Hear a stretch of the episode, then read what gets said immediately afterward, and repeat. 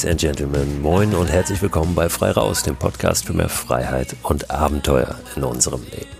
In dieser Folge geht es mal wieder um den Wald, aber aus einer ganz besonderen Perspektive, fast einer bisschen abseitigen Perspektive. Aber dazu gleich mehr. Ich habe heute nochmal eine ganz interessante Neuigkeit. Und zwar habe ich euch schon oft erzählt von meinem Fabel, meiner Liebe für die Hängematte. Ich finde es großartig, in der Hängematte draußen in der Natur zu liegen und auch in der Hängematte zu übernachten unterm Sternenhimmel, weil die Hängematte einfach unfassbar bequem ist, wenn wir wissen, wie wir darin zu liegen haben, und zwar diagonal. Viele denken ja, man liegt in der Hängematte, wie es die Form so suggeriert, also wie eine Banane, und ja, dann gibt es in der Tat hier und da mal Probleme mit dem Rücken, was oft eine weitere Befürchtung ist, aber wenn wir uns diagonal in die Hängematte reinlegen und die richtig schön aufspannen, dann liegen wir eben auch fast horizontal, und meine Erfahrung ist, dann können wir wirklich richtig, richtig gut und bequem liegen und schlafen in der Hängematte. Ein weiterer Vorteil vom Schlafen in der Hängematte ist, dass wir nicht direkt auf dem Boden liegen. Das ist einer der Gründe, aus denen die Hängematte überhaupt mal erfunden wurde. Kommt ja aus Mittelamerika, also als Kolumbus damals in Mittelamerika auflief, da wurde schon dann fleißig mit Hängematten gehandelt. Denn ja, der Grund war eben einer der Gründe war, dass man wegkommt vom Boden, wo viel Ungeziefer unterwegs ist und ja, dann eben auch von unten ein wenig belüftet ist. Gerade in diesen heißen Gegenden ist die Hängematte ja sehr beliebt und äh, ja, deswegen wird sie eben benutzt, auch zum Schlafen, zum Übernachten. Witzigerweise irgendwann auch nochmal so ein anderer Aspekt. Die Hängematten wurden auf Schiffen sehr viel und gerne benutzt und werden das zum Teil auch heute noch. Warum? Weil die Hängematte, egal wie die Schiffsbewegungen sind, ob das Schiff schräg liegt oder wie auch immer, die Hängematte, die hängt immer gerade und hängt immer im Lot. Das äh, merken wir, wenn wir in der Natur unterwegs sind, also wirklich in der Landschaft, auf Land. Zum Beispiel, wenn wir an Hängen übernachten wollen, dann ja, hängt die Hängematte natürlich auch immer gerade und im Lot, wenn wir dann zwei Bäume finden oder andere Möglichkeiten, sie zu befestigen.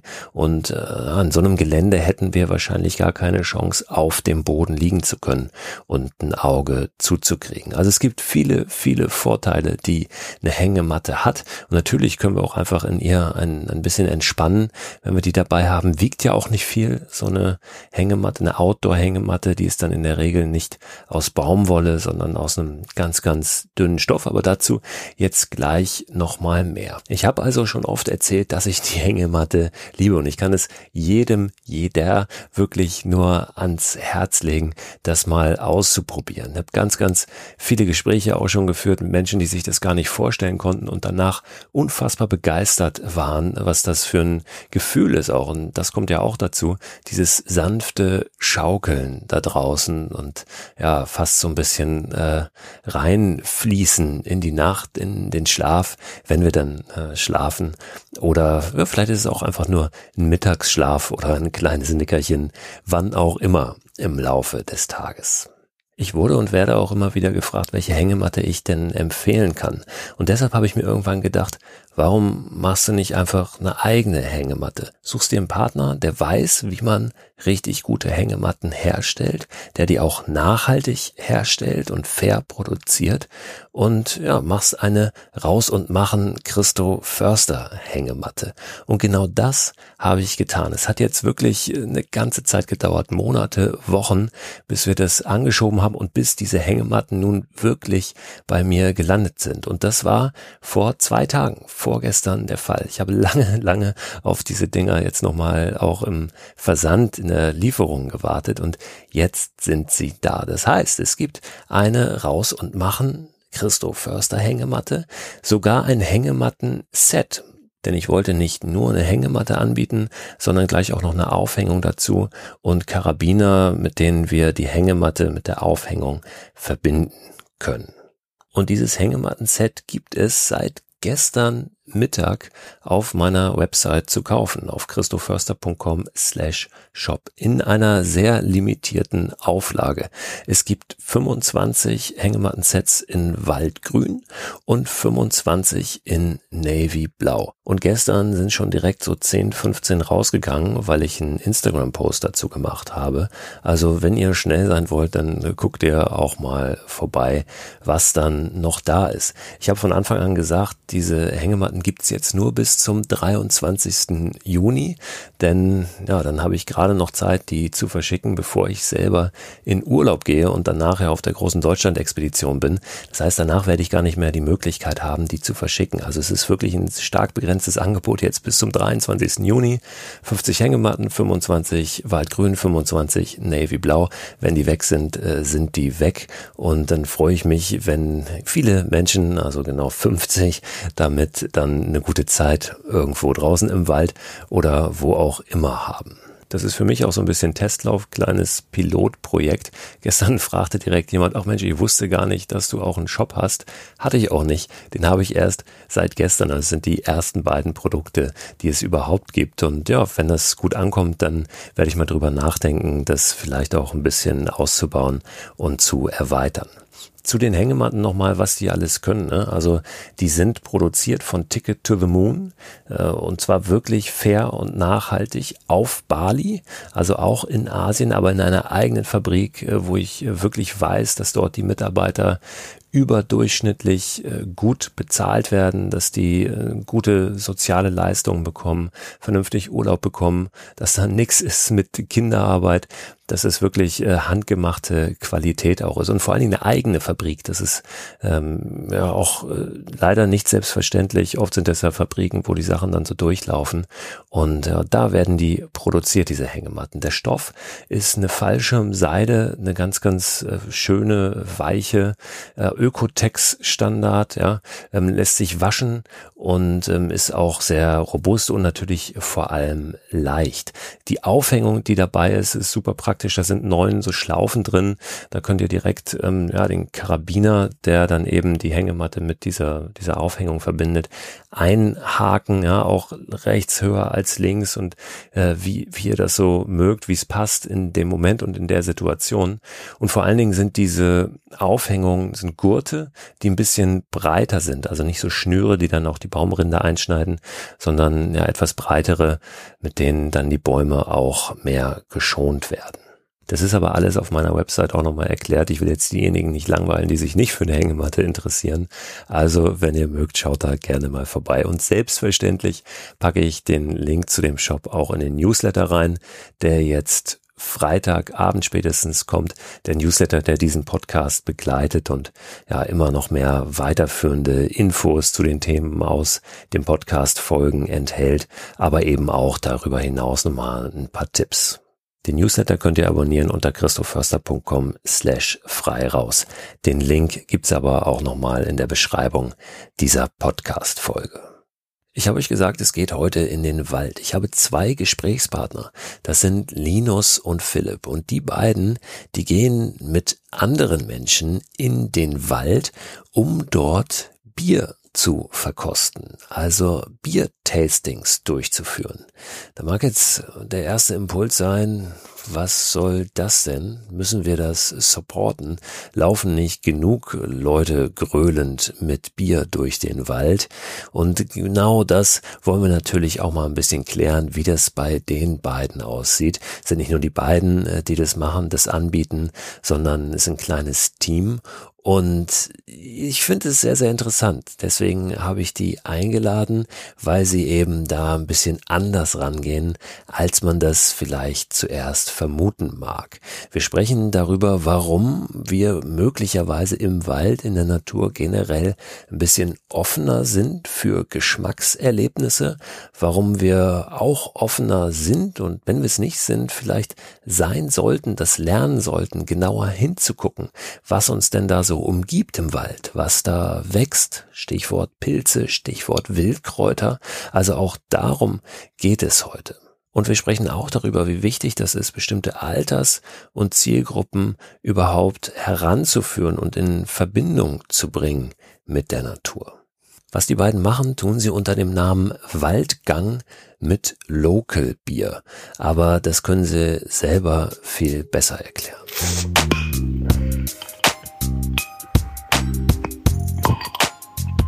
Grundsätzlich der Name Waldgang mit Local Bier ist Programm. Wir nehmen Leute mit auf einem Waldgang, wir erklären Natur. Dazu gehört Wald grundsätzlich, Wildkräuter, aber auch Pilze.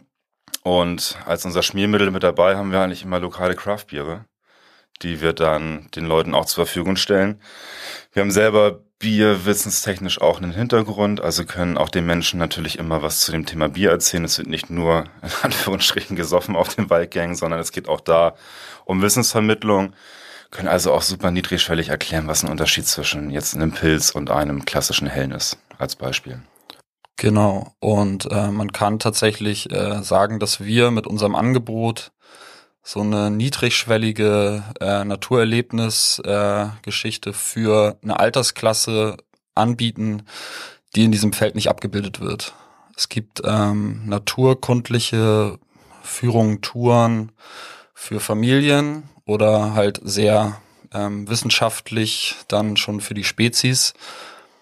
Und die Altersklasse, sag mal 25 bis 40, fällt so ein bisschen weg. Und, wie sieht das dann genau aus? Also was macht ihr mit denen? Weil jetzt sagt ihr, euer Angebot, wie sieht so ein Angebot aus? Also ich melde mich bei euch an, möchte einen Waldgang machen mit der Waldgang. Ist ja auch gleich eine Doppeldeutigkeit in eurem Namen drin. Was, was macht ihr da mit denen? Wir fangen so an, wir haben erstmal einen definierten Startpunkt. Um ein bisschen zu spoilern, natürlich wissen wir grundsätzlich die Route, die wir mit den teilnehmenden Menschen abgehen. Also es wird kein Blindflug ins Grüne werden. Du nimmst ja grundsätzlich drei bis vier Stunden Zeit, wenn du mit uns unterwegs bist. Deswegen auch das, was Linus gerade sagte, schon auch etwas kleiner, von mir aus auch sehr mikro. Ähm, wir sind jetzt grundsätzlich nicht über Nächte unterwegs, ähm, überlegen aber auch gerade, was da eine Möglichkeit wäre, eventuell das mit einem Sleepover zu verbinden. Wie gesagt, grundsätzlich aber ein Wahlgang drei bis vier Stunden Zeit. Es gibt einen Treffpunkt, der ist definiert. Wir erklären einmal uns, wir erklären einmal den Tag und dann wird sie erstmal ein Bierchen aufgemacht und wir laufen los. Und dann stellst du dir vor wie eine Schnitzeljagd durch den Wald. Wir haben vorher, da wir die Route wie gesagt kennen, gibt es verschiedene definierte Stationen. Ähm, meinetwegen wächst hier der Schwefelporling auf einem alten Kirschbaum. Ein paar hundert Meter weiter können wir dann das Pilz erklären, weil wir da das Pilz mit eingebunden haben auf der Tour, also das Pilz als Bier. Und ein paar Meter weiter ist ähm, ein Habitatbaum, den wir erklären können, was darauf gerade stattfindet. Und nach dann circa drei bis vier Stunden später und drei bis vier Craftbier später kommen wir dann selig wieder am Ausgangspunkt an. Gibt nochmal ein Abschlusstasting. Wie gesagt, es geht nicht nur darum, das Bier aufzumachen und zu trinken, sondern auch darüber zu sprechen. Wir machen grundsätzlich so etwas wie ein klassisches Tasting, halt nur in einem Wald. Und wenn Corona mal vorbei ist, irgendwann gibt's auch nochmal einen Snack am Bulli. Also wir sind mit unserem quasi vierten inoffiziellen Teammitglied unterwegs, T4 California. Und genau, da gibt's noch einen Abschlusssnack und im Idealfall gehen die Leute dann zufrieden nach Hause. Geht das besser im Wald, so ein Tasting? Also hast du im, im Wald, in der Natur irgendwie sag mal, offenere Geschmacksporen oder was, was passiert überhaupt? Kann man das wissenschaftlich erklären oder ist das eher so ein, so ein Gefühl, dass es einfach da draußen besser funktioniert? Hm, unbedingt ähm, geht es besser im Wald und wissenschaftlich erklären kann man es auch. Gibt es etliche Studien zu tatsächlich, dass ähm, alleine diese Waldatmosphäre der ähm, Geruch, ähm, die Farben, dieses Grün sehr äh, beruhigend und entspannt auf den Organismus äh, wirkt und ähm, Leute dann sich ganz gut öffnen können und so ein bisschen open-minded sind und auch abschalten können. Kann, kannst du ganz gut den Alltag zu Hause lassen. Ähm, und das ist, das bemerken wir immer. Wir haben meistens so acht bis zehn Teilnehmende dabei.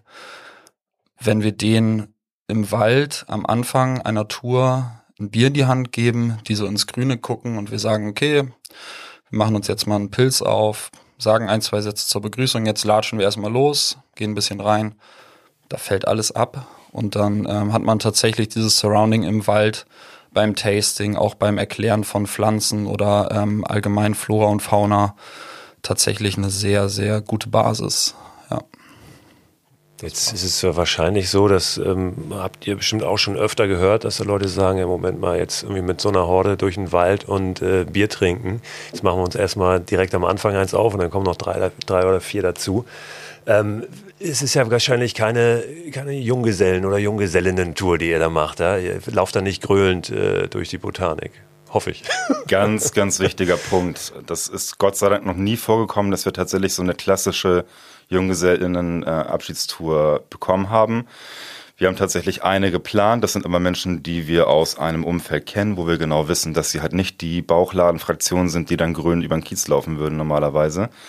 Ist ein ganz wichtiger Ansatz bei uns. Wir haben halt auch einen dann doch sehr grünen Nachhaltigkeitsansatz. Es geht ja auch um Wissensvermittlung in der Natur.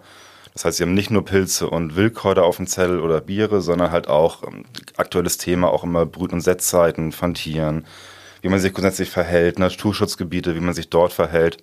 Und jetzt gerade in der aktuellen Zeit sehen wir ja auch sehr, sehr viel, dass es halt den klassischen in der Stadt lebenden Mensch halt dann doch eher rauszieht. Und leider sehen wir halt auch, dass natürlich jetzt die Naturschutzgebiete um Hamburg natürlich auch sehr, sehr überlaufen sind. Grundsätzlich ja gut. Menschen interessieren sich für Natur. Wäre natürlich auch schön, wenn sie es halt richtig tun würden, ihren Müll wieder mitnehmen, sich an gewissen Orten auch ruhig verhalten und halt nicht die Wege verlassen. Und den Ansatz haben wir halt auch, das zu kommunizieren auf den Touren. Genau, das ist uns aber auch sehr wichtig. Wir machen das nicht mit dem erhobenen Zeigefinger, so funktioniert's nicht, sondern ähm, suchen uns da tatsächlich äh, diesen Zugang, dass wir mit den Leuten rausgehen und sagen, pass auf, du kannst tatsächlich dich auch abseits der Wege bewegen zu gewissen Zeiten. Es gibt so ein paar Regeln, die man beachten muss. Dann kommen ähm, Mensch, Tier, Pflanze, Pilz wunderbar miteinander aus. Aber wenn man diese Regeln halt nicht beachtet, dann ist es tatsächlich ein bisschen schwierig. Und ähm, das haben die letzten zwei Jahre sehr deutlich gezeigt, nicht nur in äh, und um Hamburg, sondern auch in anderen europäischen Ländern, dass es halt dieses Problem ist, was eigentlich ganz schön ist, weil die Leute reisen vielleicht ein bisschen weniger, ähm, fliegen weniger, ballern weniger Start, äh, Schadstoff raus, so aber halt leider Gottes teilweise unwissend und ähm, was auch nicht schlimm ist so in erster Linie, ne, das ist auch nicht verwerflich so, weil woher will man es wissen? Aber diese Angebote fehlen ein bisschen und da probieren wir so ein bisschen was Gutes oder unseren Beitrag zu leisten. Das ist unser ganz großer Ansatz dahinter eigentlich. Jetzt hast du gerade gesagt, man kann auch mal abweg, abseits der Wege unterwegs sein. Bin ich äh, voll bei dir. Nur noch eine kurze Ergänzung dazu, weil du gerade Naturschutzgebiete sagst, da dann wieder nicht. Ne? Also an die, an die Regeln halten. Wir werden auch unsere Touren finden nicht in Naturschutzgebieten statt, weil dieses Element wichtig ist. Ähm, wir haben so Spots, wo wir verschiedene Sachen anschneiden, wo wir quasi erstmal durch den Forst gehen und dann auch ein Naturschutzgebiet anschneiden. Da können wir das dann auch mal so relativ deutlich erklären und auch sagen, pass auf, wir brauchen diese Rückzugs- äh, oder ne, die äh, Flora und Fauna braucht halt diesen Rückzugsbereich. Das ist extrem wichtig. Ähm, aber ja, diese Regeln, und das wissen viele tatsächlich nicht. Und es gibt aber auch oft einfach keine Informationen, keine Schilder zum Beispiel. Es gibt ähm, klassisches Beispiel, im Norden von Hamburg gibt es ein Naturschutzgebiet, ein relativ großes, da kannst du von einer Seite reingehen, da stehen super große Schilder, keine Pilze mitnehmen, keine Pflanze mitnehmen, abseits der Wege bitte nicht gehen. Du hast von der anderen Seite mehrere Zugänge, wo diese Schilder nicht sind. Ja, ja, klar, wenn die Leute von da aus reingehen, ja. woher sollen sie es wissen? Ja, genau. wenn du dich nicht intensiv mit beschäftigst. Ne? Ist das tatsächlich auch in diesem in dieser Altersspanne was, was ihr merkt und, und gerade dann im urbanen Raum, dass ihr manchmal ein bisschen äh, fast verwundert seid, wie, wie wenig der Bezug da ist zur Natur? Voll. Also wir bedienen eine Zielgruppe, Menschen in unserem Alter, wir haben es immer so erklärt, eigentlich sind wir unsere eigene Zielgruppe, also Leute, die normalerweise in unserer Altersklasse normalerweise irgendwo in der Schanzenbar oder Kneipe sitzen würden und da ihr Bier trinken, aber grundsätzlich naturaffin sind. Die Menschen haben Lust auf Natur, sind aber grundsätzlich erst einmal in diesem Bereich dann doch sehr wenig gebildet. Manchmal haben sie halt schon mal eine Wildkräutertour mitgemacht, eventuell, oder etwas über ein, vielleicht über die Volkshochschule dann doch nochmal auch eine, eine, eine kleine, ähm, eine kleine Waldtour mitgemacht. Aber so wirklich tief eingestiegen sind sie nicht. Wir haben immer die Herausforderung, dass halt diese Zielgruppe grundsätzlich ja sehr, sehr belastet ist mit Arbeit, so wie wir halt auch alle voll im Arbeitsleben stehen. das Bild ist halt folgendes, du sitzt halt Montag bis Freitag in, in einer Agentur, hast um 18 Uhr Freitag Feierabend und hast den Kopf halt noch voll. So, wir versuchen natürlich Leuten Wissen zu vermitteln, das tun wir auf unseren Touren auch. Man muss aber grundsätzlich sagen, es geht darum, dass wir eigentlich ein Event kreieren wollen, ein Ereignis schaffen wollen für die Menschen und dass sie, dass sie aus dem, aus dem Balken, den wir anbieten, mit einer Emotion herausgehen und dass so diese zwei, drei Facts halt hängen geblieben sind, die elementar sind. Meinetwegen noch etwas zu einem Pilz, aber grundsätzliches halt Verhalten im Wald und das tut's dann tatsächlich halt auch. Und du wirst es am besten, glaube ich, kennen, dass äh, man oft gute Erinnerungen oder Sachen am besten beibehält, wenn sie mit schönen Erlebnissen verpackt sind. Und äh, dieses Erlebnis im tatsächlich sehr kleinen Mikrobereich, drei Stunden, vier Stunden, ähm, stellen wir dann da und das ist dann tatsächlich auch was ähm, mit einer guten Erinnerung verbunden, bleibt dann tatsächlich was hängen und du kitzelst oft Sachen raus, die in der Kindheit schon da waren. Ich war immer mit irgendwie Oma irgendwie draußen, als ich in den Ferien da war und so. Und das habe ich jetzt seit 20 Jahren nicht mehr gemacht. Ah, stimmt, da haben wir Pilze gesammelt oder ja, das Buntspecht, der war auch immer irgendwie im Garten und hat da die Ameisen gepickt, ne? So, und das, da kommen dann oft so Flashbacks raus. Und das ist super schön, das zu sehen. Ähm, und es ist, muss man auch sagen, die Zielgruppe sind die Leute, die in den nächsten Jahren oder jetzt gerade kleine Kinder haben, das dann vielleicht auch weitergeben. Ne? Also da dann auch mal so den Ansatz nehmen vielleicht und äh, die jungen Eltern oder so halt bilden, ne? Auf eine nette Art und Weise mit einem leckeren äh, Lager oder Ale als Schmiermittel. Dann ja, ist dann vielleicht sogar ein bisschen so eine ne? Äh, ein Lockmittel für die viele dann überhaupt erstmal sowas zu machen, ne? Ja, Weil genau. wenn es jetzt nur hieße, wir machen hier eine Waldführung, ja, und ja. gucken uns ein bisschen Kräuter an, dann wären vielleicht diejenigen, die es dann gerade ja auch äh, gebrauchen können, ja, die wären dann vielleicht gar nicht dabei ist natürlich das Thema. Wir bedienen zwei Bereiche, die gerade einfach auch im Trend liegen. Ne? Also die Craft Beer Szene blüht halt dann doch immer noch und der Bereich Natur ist gerade total im Thema, wie wir alle wissen. Und das jetzt verbunden miteinander, wir bilden da eine ganz gute Schnittmenge. Wir sind auch noch ein wichtiges Thema. Wir sind auch fachfremd im Bereich Natur. Wir haben natürlich unsere diversen Workshops, Seminare mitgemacht, wobei wir gerade diese Begriffe eigentlich auch nicht so gerne mögen, weil es ja da auch wieder dann doch sehr vorbestimmt ist, was man da erwartet. Ähm, das heißt, wir können es vermitteln, aber diese Schnittstelle zwischen diesen beiden Themen, die kriegen wir dann doch sehr, sehr gut hin. Und wenn wir von den Menschen gesprochen haben, die wir schon mitgenommen haben, wir haben jetzt schon, obwohl wir super frisch mit dabei sind, Zweitbuchung und Drittbuchung. Also Leute sind jetzt schon, haben schon das dritte Mal angefragt, ob sie nochmal mitkommen möchten oder können. Das ist schon ganz cool zu sehen tatsächlich. Hm, jetzt habt ihr ähm, ja in eurem Namen schon drin dieses Waldgang mit Local Bier. Ja? Ähm, inwiefern, also kann man in irgendeiner Form Bezug herstellen äh, von einem lokalen Bier auch zu der lokalen Natur? Ist das möglich? Grundsätzlich ist Bier ja auch ein sehr lokales Produkt. Also du kannst natürlich dein Bier als bierbrauender Mensch mit den lokalen Zutaten brauen. Wir haben es bis jetzt so gehalten, dass wir, wenn wir mit ähm, Brauereien zusammengearbeitet haben, egal ob nun klein oder groß, hatten wir natürlich auch immer darauf geachtet, dass sie diese Lokalität, Regionalität auch vertreten. Wir würden jetzt zum Beispiel nicht einen Waldgang in der Lüneburger Heide anbieten und da Craft Beer aus den USA für benutzen. Das funktioniert natürlich nicht. Es ist herausfordernd manchmal, da natürlich Hopfensorten aus den USA auch mit dazugezogen werden. Aber wir haben jetzt auch ein aktuelles Beispiel natürlich, wo das Thema Bier und Natur sehr, sehr gut verbunden worden ist. Und grundsätzlich ja, das funktioniert auf jeden Fall. Also ich bin ja, ich bin kein äh, Bier-Nerd so und ähm, die Biere, die ich jetzt nenne, sind auch keine lokalen Biere, aber ich sag mal, ein Tannenzäpfle ähm, schmeckt dann schon, oder gibt es einen anderen Bezug zur Natur da unten als jetzt ein Flens, ja, ein Flensburger, wahrscheinlich. Definitiv, ja. Und äh, man muss auch sagen, dass es, äh, wenn du in der Craft-Bier-Szene unterwegs bist, dass es da auch äh, viele äh, Versuche und auch erfolgreiche schon gab, wo Wald in Bieren äh, platziert wurde. Beispiel, dass ähm, Fichtenspitzen in einem Bier benutzt wurden, um noch eine gewisse Note reinzubringen. Da hast du dann diesen, also da, da holst du dir den Waldspaziergang nach Hause. Ne? Genau. Und sowas im Wald ist natürlich dann die doppelte Gewalt, sozusagen, ja.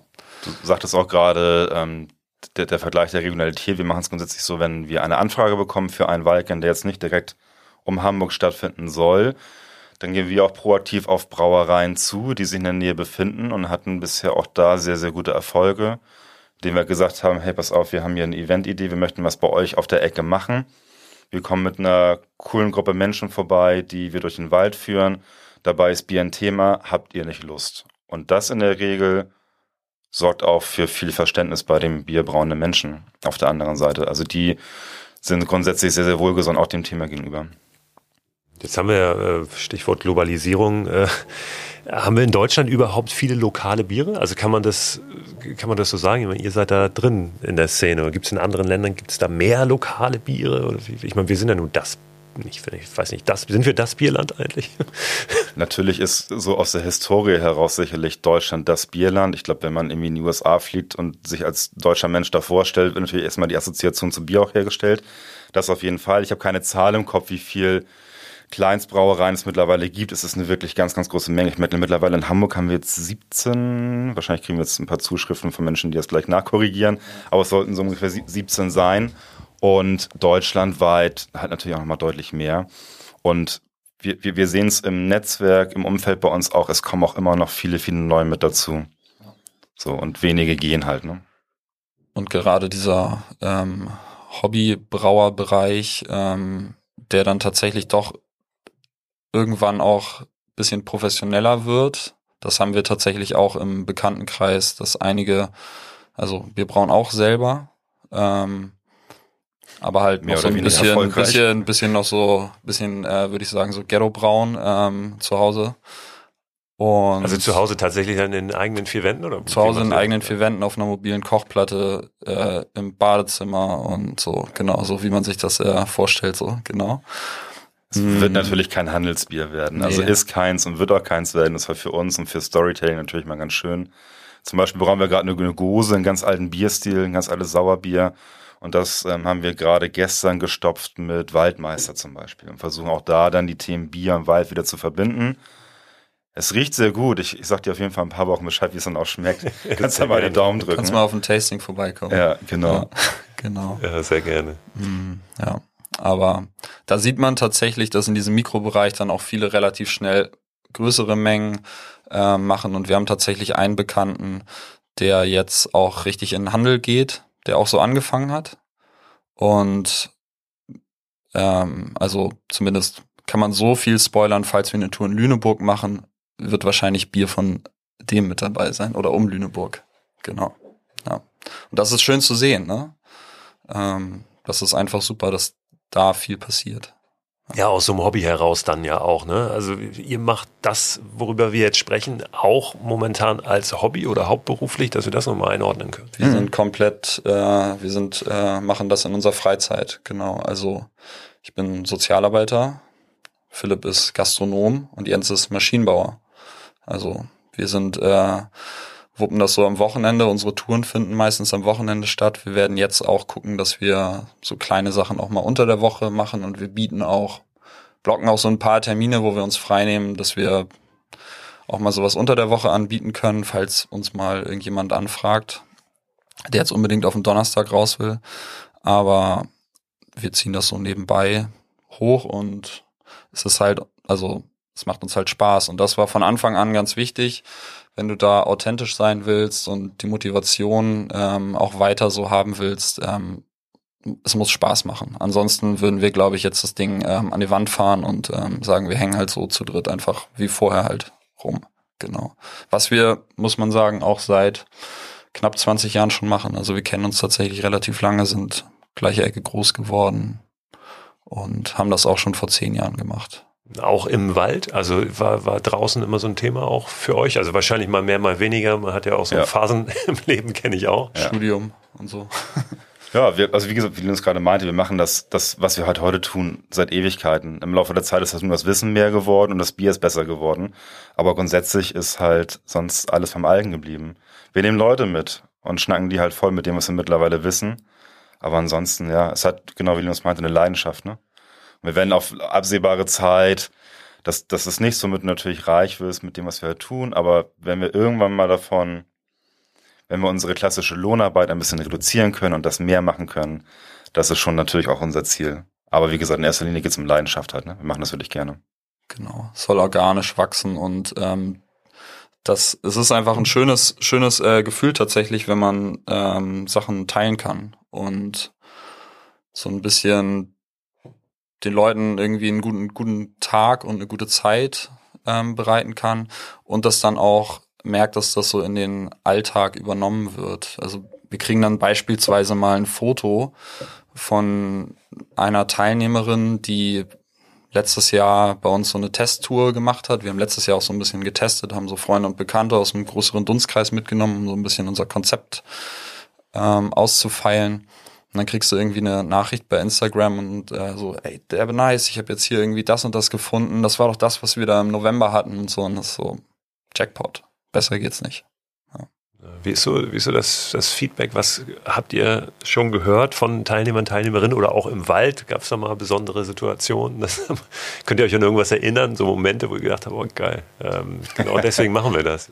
Hm, hatte ich vor zwei Wochen, bin ich mit einem Korb Pilze äh, durch den Wald gelaufen und wurde von einer Frau angesprochen, total entgeistert. Äh, äh, wie Pilze jetzt? Warum, wie sammeln Sie schon Pilze? Und ähm, so ein bisschen mit der erzählt. Und das kriegen wir tatsächlich auch relativ häufig auf unseren Touren mit als Feedback. Mal so dieses, okay, ich habe gar nicht gedacht, dass es halt so eine Vielfalt halt immer gibt, dass wir jetzt irgendwie das und das sehen. Das, Natur ist nie planbar. Du siehst immer spannende Sachen. Es ist immer ein kleines Abenteuer im Zweifelsfall, ähm, was da mit drin steckt. Und das ist halt ganz cool, da irgendwie zu sehen, wie Leute darauf flashen. Ja. Auch eine ganz schöne Geschichte. Wir hatten auf einer Tour einen Teilnehmer mit dabei. Wir haben die Pilze natürlich erklärt, die wir gesehen haben. Wir machen das immer so, dass wir, wenn wir so eine kleine Sammeltour auch machen, dass sich Leute zwei, drei mit nach Hause nehmen können, dass wir am Ende nochmal drüber gucken über die Pilze. Und am Ende haben wir gemerkt, dass sich einer der Teilnehmer so ein bisschen abseits hingestellt hat. Ähm, gut, dass wir noch gemerkt haben, dass er seinen Korb nicht gecheckt haben wollte, anscheinend irgendwie. Und dann haben wir zu ihm gesagt, komm doch mal her und zeig mal, was du da hast. Und dann hat er ein bisschen rumgedruckst irgendwie.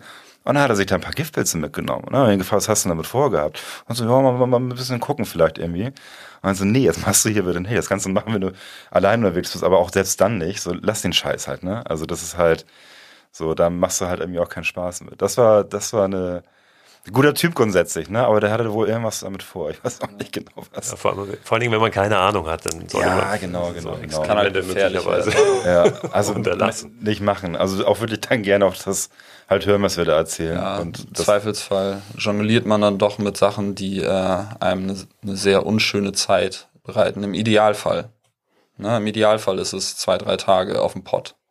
So, deswegen. Ja wir checken, wir haben, wir haben uns das, äh, wir haben Touren gemacht bei Naturschutzverbänden und äh, sind mit ähm, dem Pilzverein in Deutschland im engen Kontakt. Ähm, genauso wie wir mit Braunen in Kontakt sind, holen uns da auch unsere Legitimationen, sind tatsächlich auch mit äh, Forstmenschen in Kontakt, ähm, mit Naturschützern. Also wir probieren uns da schon gut aufzubauen, aber halt nicht so offiziell sozusagen, sondern wir schnacken die Leute an und sagen, ey, wir haben das und habt ihr Bock, können wir irgendwie, weiß ich nicht, ähm, wir haben da und da eine Frage und wir können euch vielleicht im Zweifelsfall ein bisschen Expertise auch dann irgendwann geben von unseren Touren so.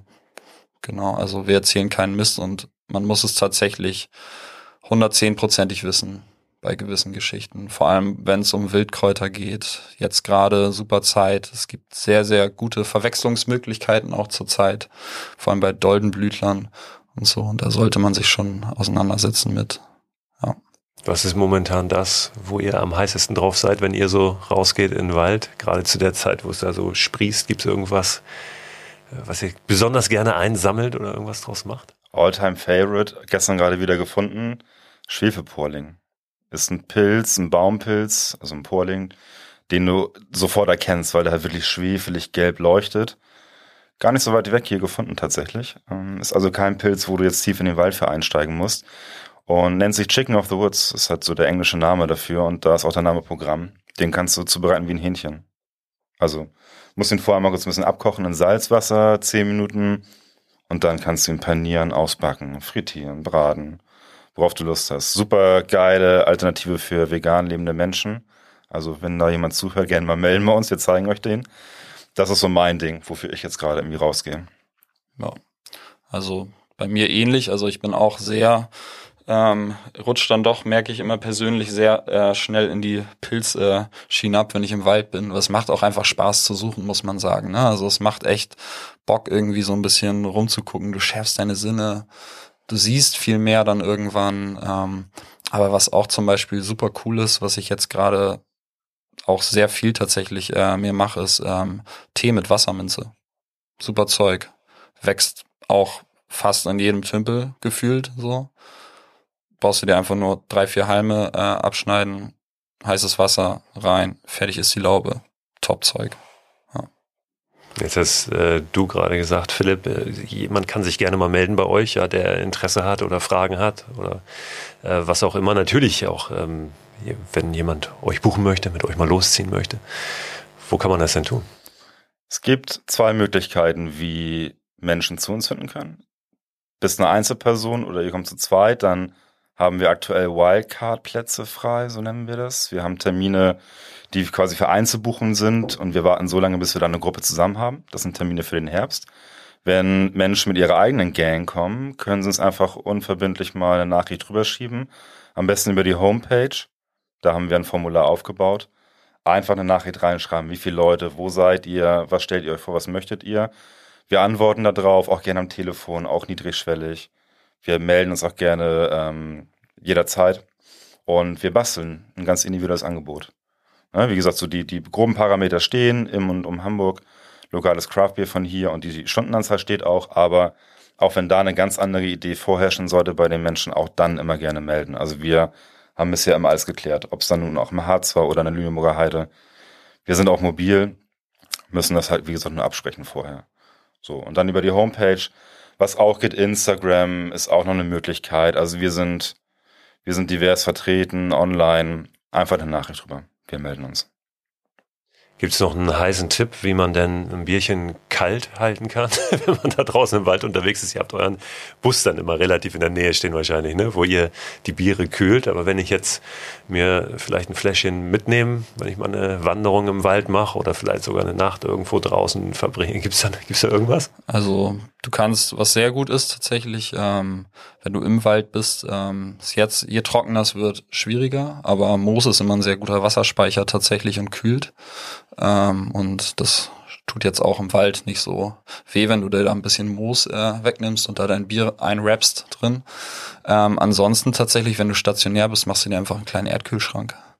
Ne? Das ist das Einfachste. Buddelst dir ein kleines Loch ähm, und äh, kühlst da dein Bier drin. Das ist äh, sehr simpel, habe ich tatsächlich auch äh, schon oft gemacht oder wir schon oft gemacht und das funktioniert ganz gut, vor allem wenn du halt irgendwo pennst. Das passt sehr, sehr gut natürlich nicht den halben Wald umgraben, aber ich glaube, nee, für nee. so ein, für zwei, drei Bierchen wird der Waldboden das verzeihen, dass man ja. da ein kleines Loch hängt. Und früh am Morgen kann man da auch noch sein Geschäft drin erledigen, dann wieder zu und dann genau. ist alles ja. wunderbar. Genau. Dann haben wir das auch genau. vertuscht. Ja, der Kreislauf des Lebens. Ja, genau. genau. Und im Wasser natürlich geht es auch, wenn man irgendwo am Wasser ist. Ne? Noch besser natürlich. Ne? Genau. Dann immer gut anbinden, wenn es fließt. Ja. das stimmt auf jeden Fall. Genau. Ja, vielen Dank für den Einblick. Ähm, Hört, sich, hört sich super spannend an. Und Dir vielen Dank. Ja, danke. Ich, äh, ja. ich werde mal an euch denken, wenn ich das nächste Mal rausgehe und vielleicht auch mal ein kleines, ja. kleines gekühltes Getränk dann dabei haben und äh, nochmal ja. ganz besonders das auch genießen, wenn ich da sitze. Und vielleicht läuft man sich ja sogar mal lassen. im Wald über den Weg. Wie äh, man raushören konnte, sind wir teils sogar auf gleichen Ecken unterwegs. Das kann sehr gut passieren. Das könnte ich bin sein. Gespannt. Ich bin jetzt die wer nächsten weiß. Wochen wenig hier in der Ecke, cool. aber wer weiß. Wir äh, sind das ganze Jahr über im Wald. Auch oft so ein Ding, ähm, wenn ich das nochmal kurz äh, sagen kann. Man kann auch super im Winter zum Beispiel eine Tour machen. Auch im Februar ist das super schön. Ähm, nicht so dieses, mal weg von diesem klassischen Denken, Frühjahr, Sommer, Herbst. Ist die Natur und äh, draußen immer man macht nie was verkehrt. Man sieht immer was, es gibt immer was für einen Korb natürlich auch, es gibt immer spannende Sachen zu sehen. Und sei es irgendwie coole Eisformen oder so im Winter. Ja. Ja, und es ist einfach nicht ganz so viel los auch. Ne? Ich finde diese Jahreszeiten, wo einfach nicht Hauptsaison ist, für alle anderen eigentlich ja. besonders spannend, ne? weil du dann ja. einfach ein bisschen mehr deine Ruhe hast. Und im Winter ist es dann mit dem Kühlen auch nicht so ein Thema. da muss man dann. Du brauchst ja keinen Kopf zu machen. Ja, aufpassen, dass es nicht platzt ja. irgendwann. Ja, stimmt. Genau. Stimmt, ganz genau. Ja, vielen Dank und euch natürlich einen ganz, ganz tollen Sommer mit vielen schönen Momenten und äh, spannenden Teilnehmern auch dann, mit denen ihr durch die Gegend lauft. Danke, danke und äh, ja, dir äh, eine gute Reise. Ne? Also sehr, sehr spannend. Wir verfolgen das. Definitiv. Ich gucke mal, ob ich vielleicht eine, eine, Flasche mir noch hinten ans Bord binde. vielleicht, äh, vielleicht schmeißen wir dir ja noch so eine Flasche von äh, dem Waldmeister Große rein. genau, ja, ja. Das wäre doch was. Ja. Danke euch. Danke euch. Danke dir. Danke, danke. Ja, Philipp hat eben schon ein paar Möglichkeiten genannt, wie ihr die beiden kontaktieren könnt. Ich werde aber noch mal ein paar nachreichen schwarz auf weiß in dem Newsletter, der Freitagabend erscheint und diesen Podcast begleitet. Natürlich kommen in den Newsletter auch noch mal Links rein zu den Hängematten, von denen ich eingangs der Folge gesprochen habe und zu dem Crowdfunding, was wir gerade laufen haben, für den Dokumentarfilm über meine Deutschland-Expedition im August und September von der Zugspitze nach Sylt zu Fuß und mit dem Stand-Up-Paddleboard, denn das ist das, was ich vorhabe und worüber wir eben auch ganz kurz schon mal gesprochen haben über dieses Projekt. Darüber wollen wir gerne einen Dokumentarfilm produzieren. Der produziert sich nicht von selbst, deshalb brauchen wir ein kleines Budget, das wir gerade versuchen über ein Crowdfunding zusammenzubekommen, weil ich das gerne unabhängig von irgendwelchen Produktionsfirmen, TV-Sendern, Streaming-Anbietern produzieren möchte, die einem dann ein Drehbuch schreiben und dann ständig reinquatschen. Also das könnt ihr tun, uns unterstützen und äh, dazu braucht ihr im Prinzip nur in Anführungszeichen den Film einfach vorab bestellen, entweder digital oder als DVD, als Blu-ray. Ihr könnt natürlich auch einen freien Betrag spenden, wenn ihr mögt. Ähm, wir werden auch nochmal, das ähm, vielleicht, wenn dieser Podcast raus ist, ist das schon passiert, das Kontingent aufstocken für die Premiere des Films in Hamburg. Da gibt es nämlich auch im Rahmen des Crowdfundings äh, Tickets für zu kaufen oder gab es limitiert 50 Stück. Die sind jetzt alle weg gewesen, aber äh, wir haben dieses Kontingent nochmal aufgestockt und ich bin ganz guter Dinge, dass in dem Moment, wo diese Podcast-Folge online ist, dann tatsächlich da auch neues Kontingent verfügbar ist. Also schaut da gerne mal vorbei. Link kann ich auch hier einmal kurz sagen, ist startnext.com slash Christo Förster, aber auch den packe ich, wie gesagt, in den Newsletter rein. Jetzt wünsche ich euch aber erstmal eine gute Zeit da draußen. Seht zu, dass ihr rauskommt. Vielleicht seid ihr sogar gerade draußen unterwegs, dann freue ich mich natürlich auch, wenn ihr diesen Podcast im Ohr habt. Und ja, wünsche euch eine gute Zeit, ein tolles Wochenende. Wir hören uns, wenn ihr mögt, wieder am Montag, denn da gibt's schon die nächste, die neue Folge von Frei Raus, dem Podcast für mehr Freiheit und Abenteuer in unserem Leben. With hearts entwined, the oldest love